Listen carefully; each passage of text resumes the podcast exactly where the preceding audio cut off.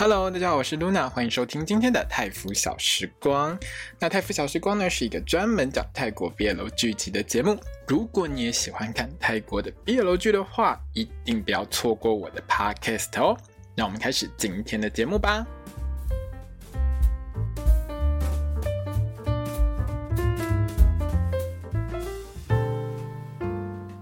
小迪卡，我是露娜欢迎收听今天的泰服小时光。那我们今天要来聊到的是《Be My Favorite》光年之时的第十集。这一集呵呵 终于哈有出现大家想要看的画面了哈。好啦，那这一集里面呢，我就有看到一半了。我真心深深觉得我们的嘎威呢，一定是他没有找到。那个润滑液他在担心，你知道他担心什么吗？你知道有时候啊，很多东西就是在圈内，哈，大家比较熟一点，好，什么圈都同志圈内，哈，男同志圈、gay 圈里面，大家就很清楚一件事情，只有戴套子没有戴润滑液的话，通常只有几种可能，一种就是他真的忘了戴，那到时候就很麻烦，因为会很痛。另外一件事情就是，该不会鼻神也是零吧？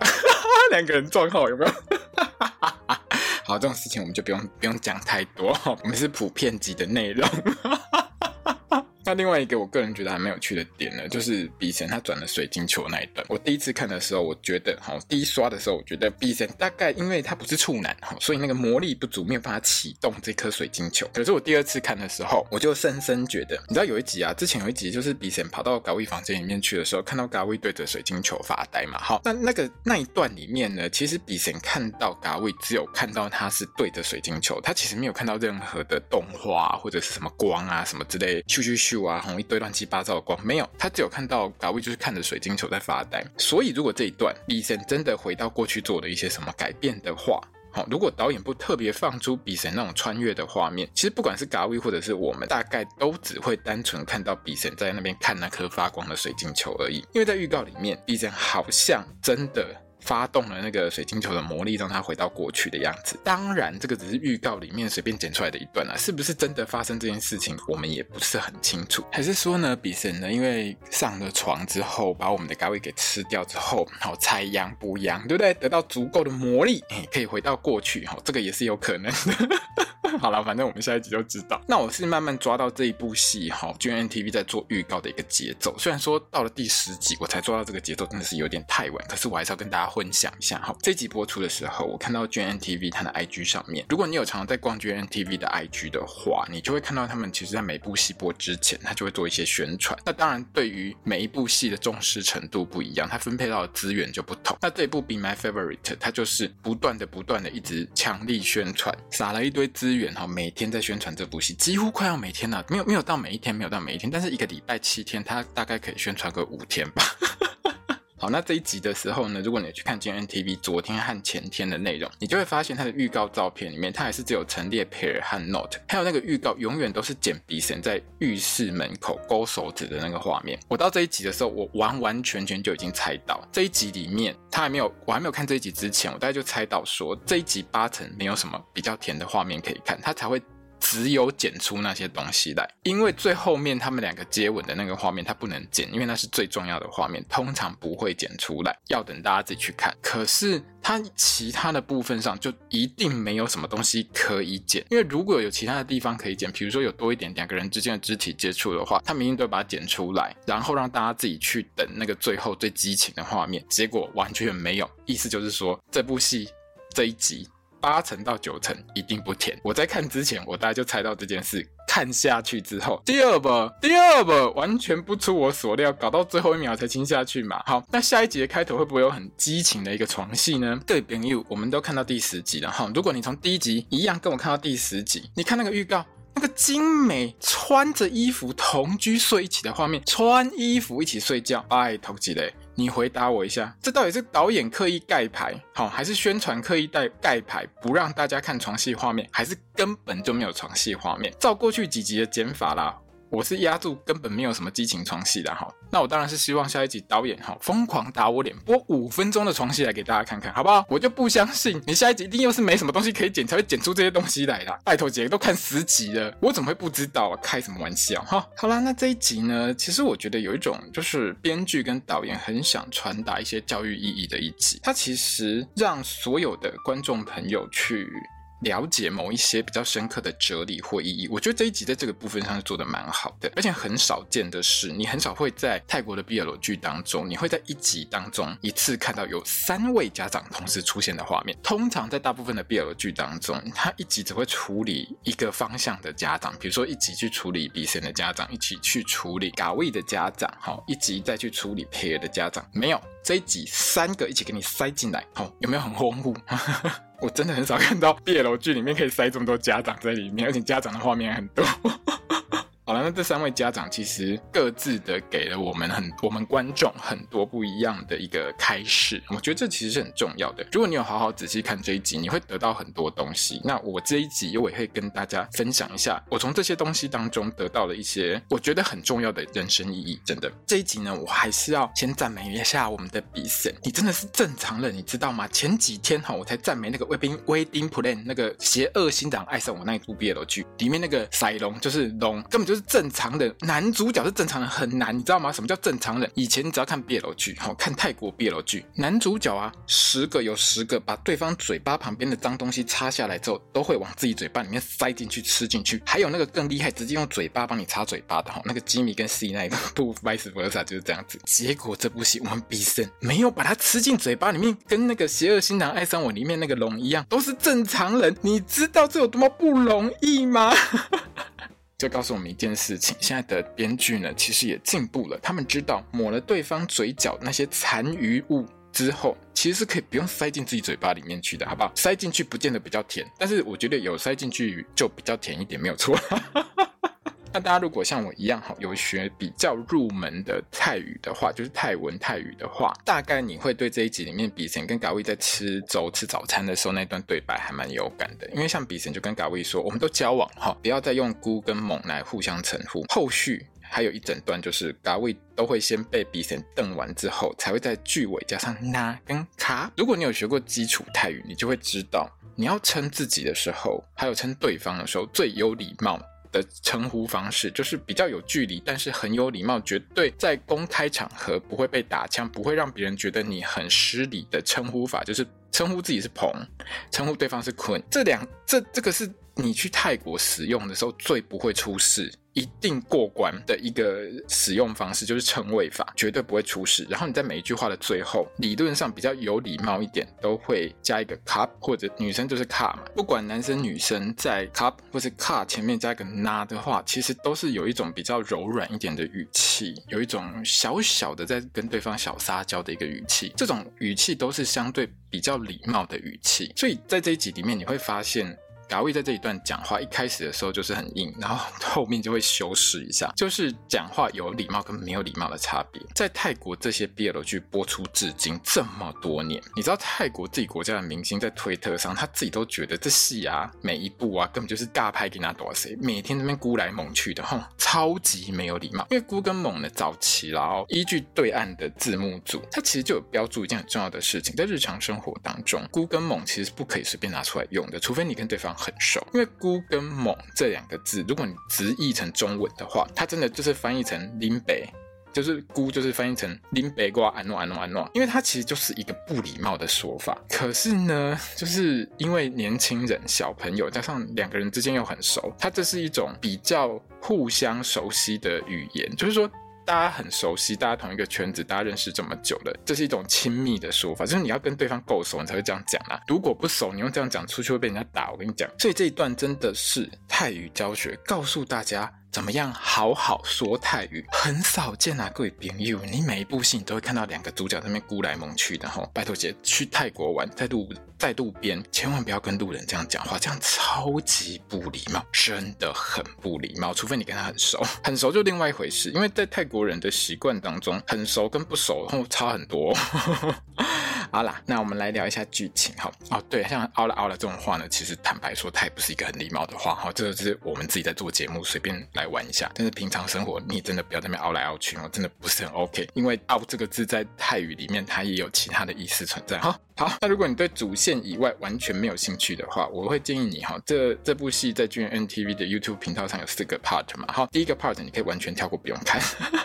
因为开头还在解决别人家的问题啦。可是我觉得这一段真的拍得蛮棒的。我们的女主角培儿呢，也不是什么放圣光的天使少女啦哈，她会跟 Note 摊牌呢，其实是因为 Note 呢在到 Pub 去找她之前，培儿的好朋友款呢已经传讯或者是已经打过电话跟培儿说，他跟 Note 有一腿的事情。就是我们前一集不是看到 Note 跟款两个人在那边摊牌，把话说清楚嘛，然后款不是很难过吗？大概就是 Note 跑去 Pub 之前，他就已经跟培儿讲这件事情了。培儿在最后呢，也直接呛 Note：“ 老娘我啊，虽然很失望，但是我还没有绝望到想要跟你在一起。”可是看到这一段，我就想到说：“哎，那之前大卫不是回到未来吗？然后发现培儿嫁给 Note 这边，我觉得这一段真的培儿大概是绝望到极点吧，因为又怀孕又不好，嗯，真的是绝望到极点才会去嫁给 Note。”看到这个笨蛇呢，听了这句话之后，他竟然跑回学校去找款，还在那边骂款，还出手推了人家。拜托，这连自己兄弟都看不下去，好不好？笨蛇到极点，真是渣到极点，渣到极限。当然啦，这一堆有的没有的呢，八成也让我们的款呢，整个看透 Note，他就是个没救的人。但是我觉得也不只是款啦，哈，大概在场所有的同学都觉得 Note 大概就渣到没极限，没得救了，还是重新投胎比较快一点。好了，那培儿呢？最后呢，他就回家找他爸爸哭诉所有的一切。因为其实我觉得对培儿来说，他面对到这些事情，他的态度真的很成熟。我觉得真的很不容易。对一个小女生来说，就是一个念大学的女生来说，你要承受这么多的打击，你还可以用很理性的态度先处理完一切才回来哭，这真的已经很不容易了。而且我觉得培儿真的是做了所有最正确的选择，即使说在内心深处，他还是不想原谅这些朋友，他想要生气。可是他还是最后做了一个原谅他们的动作。我觉得我看着培尔在难过的画面啊，我真的是很想跟他讲说，孩子要做好人真的不容易。我觉得我们，如果你是现在还在念大学的小朋友，你可能不会有这种感觉，当然也可能会有啦哦。那如果说你跟我一样已经出社会很久，你就会知道一件事情，就是说在人际关系当中，你要去做好人，你要在每件事情上都做。对的是做好人，他真的在现在的社会当中真的是非常不容易的事情。但是我觉得培儿在大学时期就遇过这些事情，这对他未来来说，也许真的是一件很好的事。而且呢，我觉得培儿的爸爸在最后安慰培儿的话是很有哲理的哦。人生真的是有很多变数啦，那你当然可以选择坚持或执着在某一些比较对你比较好、比较完美的点上去生气，或者是你再去制造一堆问题。可是那样是不是真的会带给你的人生更多的幸福？我觉得这当然就跟他爸爸说的一样，这这是未知数。但是如果你可以接受这些人生变数，你可以接受这些不美好，或许你就可以过得更开心。我觉得这个部分是很重要的一件事情。有一些东西其实是会在 Podcast 里面我才会说。你如果是看我的文字稿，就是我放在我。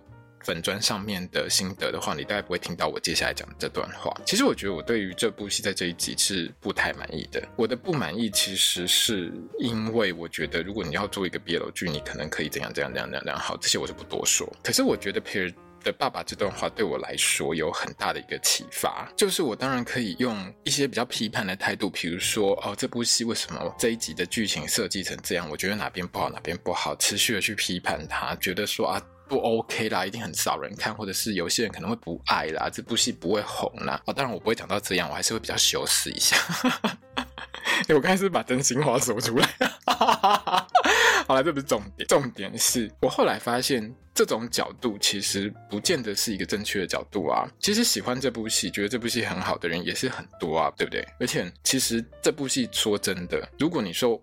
我觉得他拍的不好的话，也没有。我我其实并没有觉得他拍的不好。我觉得很多地方很有教育意义，很多地方讲得很深入，很多对白真的是有特意设计过。我真的觉得，就一部戏剧的一个制作上面，不管是在呈现出来的所有的成品，或者是内容当中，我个人都觉得这部戏是佳作，是很好的。那当然，如果说你是以一个娱乐取向的。BL 剧来说，它可能真的不会受到非常多的一个好的回响，因为毕竟播到第十集，它的回响真的不算好。我当然知道这中间问题在哪边，可是我有没有需要去用这个批判的角度一起去一直去讲这件事情。佩尔的爸爸讲的这段话，其实让我有一个很深的感触，就是其实我如果换一个角度来看，我还是会觉得这部戏它可以有很欢乐的地方。所以你会发现我今天的心得，我今天的这个 podcast 还是很欢乐，讲得很开心。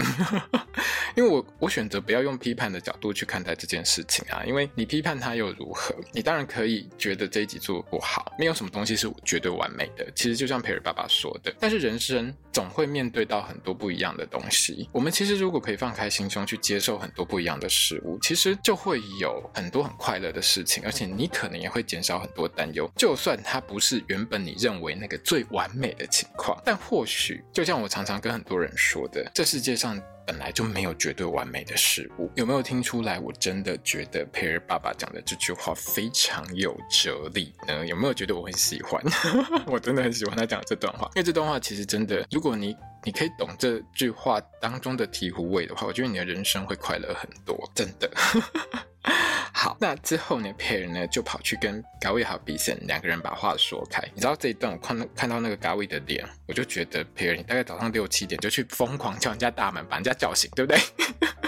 那这一段很棒的是呢，嘎卫跟比森两个人其实都觉得很对不起佩尔啦，所以他们就一直互相出来袒护对方，哈，想要承担这个责任之类的。可是也很让佩尔明白，就是他们两个人真的很互相相爱。我觉得佩尔很。可以很明显的去感受到，嘎卫跟他在一起的时候，还有比森跟他在一起的时候那个态度，还有他们两个现在在一起那个态度是明显不同的。另外这一集还有嘎卫回想起爸爸在过世之前对他的一些交代哦，这一段我觉得其实是可以提早一点播啦。不过选择放在这边播出，其实也是有一种让嘎卫开始换一个角度去看他的人生，他开始选择想要让自己好好的过日子、过好日子的一个选择。出来了，他往这个方向去走了，所以我们最后会看到嘎卫看着他爸爸的遗照的时候，他不是哭着看着他爸爸的遗照，他是露出笑容。我觉得这是一个心情上的转折，放在这边其实也是 OK 的。那另外呢，第三位家长就是比森呢向妈妈报告，哎，不对，不不能说是报告，应该是比森单方面去告知他老母说，我跟嘎卫交往这一段呢。我觉得这一段很有趣的点是在于呢，这对母子其实他们两个人的。话是对不起来的。我说的话对不起来，不是说对白对不起来，我说的是。这两个母子，他们两个人在讲的事情是不同的事情，就是鸡同鸭讲。为什么？因为比神一直觉得妈妈是不接受他的性倾向，不接受他是 gay，所以才唱衰他的爱情。可是我真心觉得领导部讲的是世间离婚率太高的一个问题啊！拜托一下，傻孩子，你要不要去看一下网络上每天有多少男女情侣交往撑不过半年就分手的，好不好？撑不到一个礼拜都有，OK？不然你去找 Max 带你去那个 gay bar 里面。田野调查一下，每天有多少对 gay 的情侣在分手？拜托姐，拎老物只是在告诉你一些世间现实啊！哦，拜托姐妹呢，听一下你妈的话。当然，最后他妈妈也是承认说啊，我担心太多了。可是我可以理解妈妈的感受，就是说，比森的妈妈这个心态，其实就像一般家庭里面，好，当老爸听到自己的女儿交男朋友的时候，想要冲去把那个男人打一顿，好，想要把他杀掉，那个感觉是差不多的。为什么？因为男人有十个里面有九个就是渣男呐、啊！拜托姐。儿子，你要搞清楚啊，渣男很多的哦，差不多就这种心态了，有没有？那后来呢？嘎卫打电话给比神他妈妈这一段呢，导演竟然把它讲剪成两段，他竟然把它剪成两段，一段放彩蛋，我真的觉得很奇妙。不过导演你剪都剪了，我觉得好了也无所谓啦。总之这一段呢，比神的妈妈把儿子交给嘎卫的原因呢，还是因为嘎卫呢懂得私下打来排解一下未来婆婆好跟老公之间的问题，贤惠有没有？让比神的妈妈觉得说这个未来的儿婿很懂事，不乖，好，所以。才挺他，而且顺便跟未来的儿婿说：“我儿子很会演戏哦，弄死他！” 我真的觉得比神的妈妈是想要报复一下他儿子，所以才直接掀他儿子底牌，你知道吗？大卫听完之后就一脸想要弄死她老公的样子。果然哈，有一个好的婆婆相挺，真的是世间上第一好事，有没有？可是哈，太乖哈，始终也是一个问题。这一集里面呢，嘎卫他一直在闪避比神对他的各种性挑逗，我看到最后其实是蛮摇头的。你干嘛一直闪？因为这集前半段都告诉所有的观众朋友说，你要面对这，你要面对现实人生，我们要面对真实人生，我们要用一堆，我们要用一些更好的态度去面对人生的无常、人生的现实、人生的变化。我们要让自己的人生过得更好。后半集你告诉我说，改为纯情无比，好看起来一副平常也不会打手枪的样子，我真的觉得哇，不行。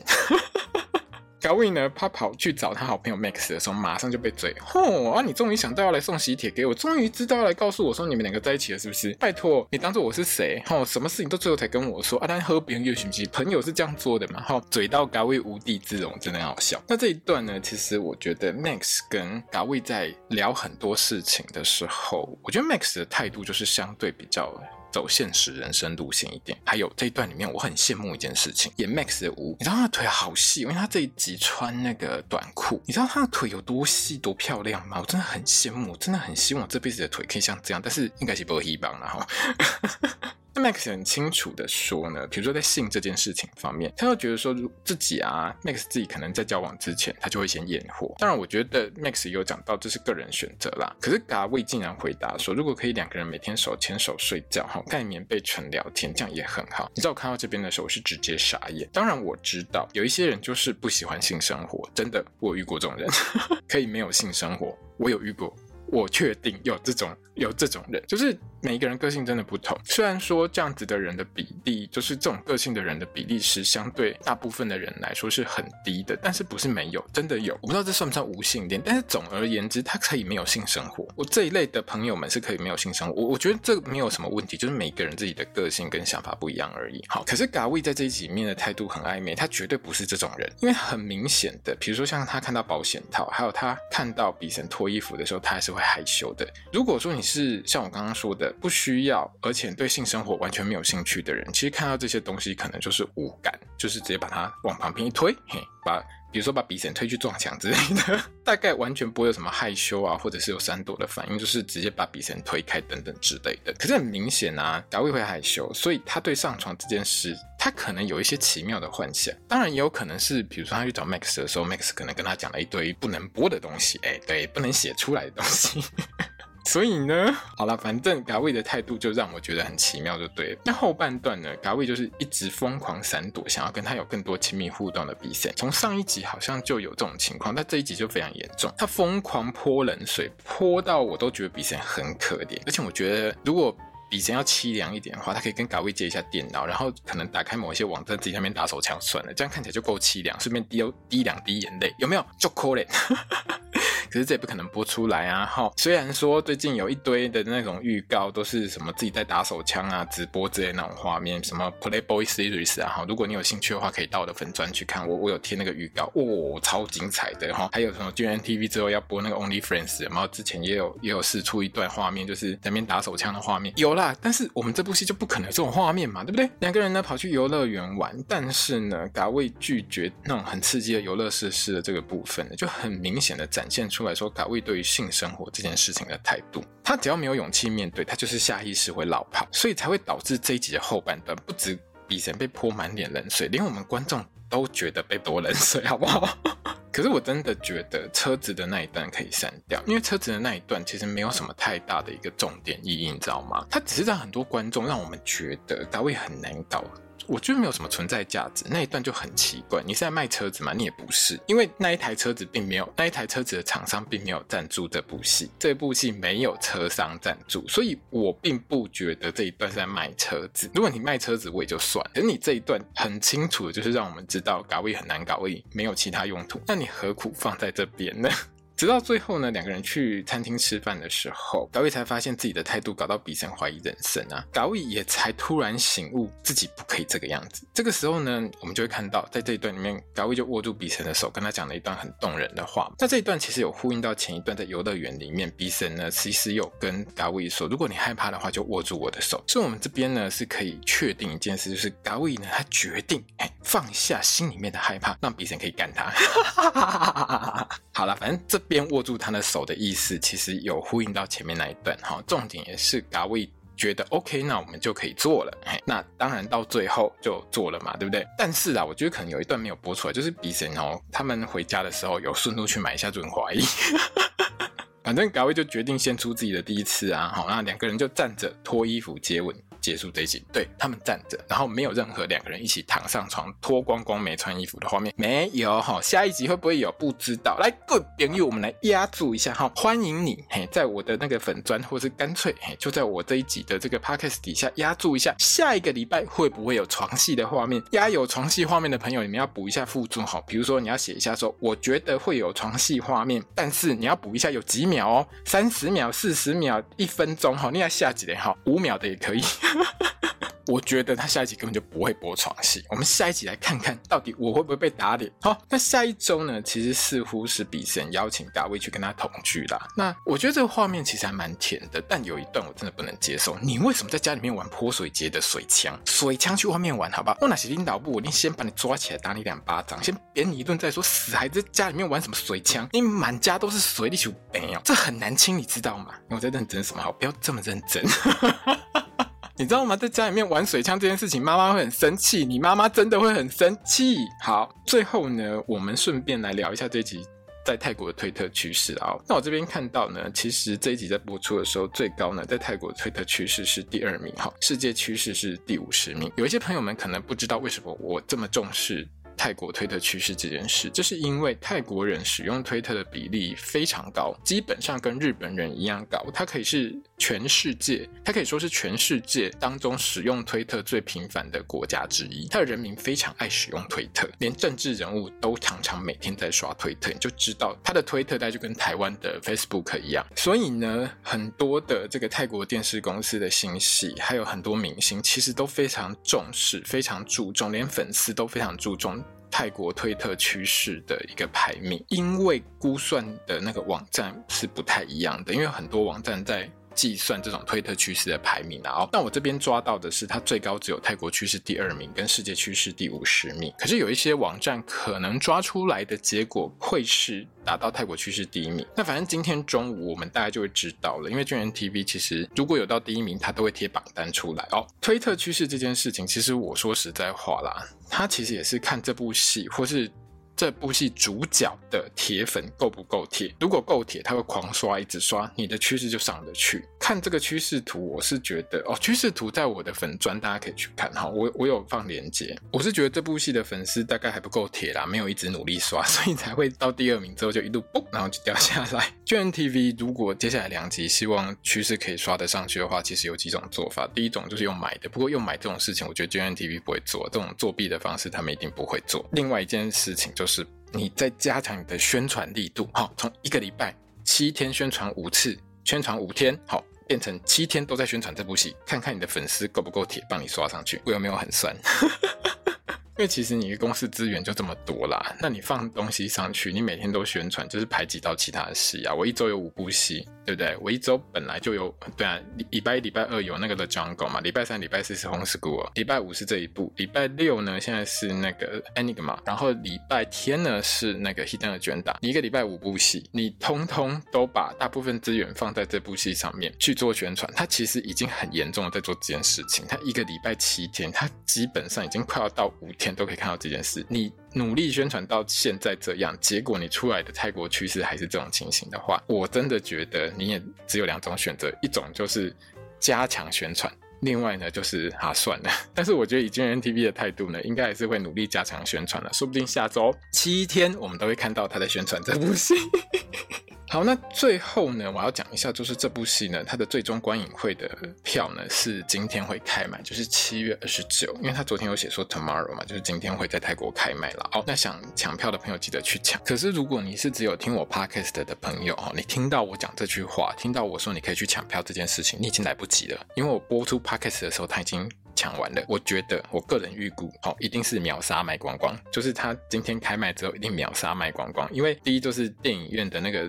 座位其实不是很多，第二就是票价很便宜，不是特别便宜哦，不是因为说它要促销所以比较便宜，是观影会的门票其实本来就是两千五两千，它在所有观影会当中其实算贵的，但是两千五两千在观影会当中还可以跟偶像见面拍照，已经算是一件非常难得的事情。你知道现在在泰国如果去参加那个 fan meeting 的话，就是所谓的 FM 的话，一场你要去跟你要去跟你的偶像，好，粉丝要去跟你的偶像这样面对面两个人一起拍照，而且还有人数很。少的话，基本上都要五六千块泰铢以上，在台湾就是五六千块台币。嘿，像 Diu 呢开到八八八八，嘿，观影会呢在泰国呢基本上就是两千块上下，或是一千五两千的泰铢就打死，最多最多了。你去电影院，你在。电影院看最后一集播一个多小时，然后去上去跟你的偶像拍照，这样子就就这么简单。你可以看到他本人，只要两千五跟两千，有没有觉得很划得来？有嘛？那既然有的话，这种票都是秒杀，因为他不可能开到五六千，开到五六千会被骂死，因为是不可能发生的事情，因为那已经超过。观众可以接受的范围，因为如果你要开五六千，你必须在上面有很多表演啊等等之类的，然后可能还要送一堆东西。可是因为观影会就是你继续坐在电影院里面看他播完最后一集，然后当然会有主持人跟我们这两位这个 Christ，还有 Flug Gawin 呢聊一下天，然后跟各位粉丝说谢谢等等等等之类的，然后最后就是上去跟他们合照。坦白说，时间并不会很长，但是你可以跟。你的偶像见到面，好，差不多就是这种形态啦。所以两千五真的是绝对划得来，这钱绝对是可以花的一个等级。当然，它就一定是秒杀，绝对秒杀，好不好？我完全不担心它票卖不出去，一定会直接秒杀。我跟你讲，我们今天的 podcast 呢就到这边结束了。那如果你喜欢我的 podcast 的话呢，欢迎你分享给所有喜欢泰国 BL 剧的朋友们。也欢迎你到我的粉专 IG 推。特来帮我留言，或者是呢来 follow 我一下。当然，如果你要 donate 我的话，也非常感谢你哦。后天呢，我一样会录 Hidden Agenda 的 podcast，那我们就后天见喽。我是 Luna，萨瓦迪卡。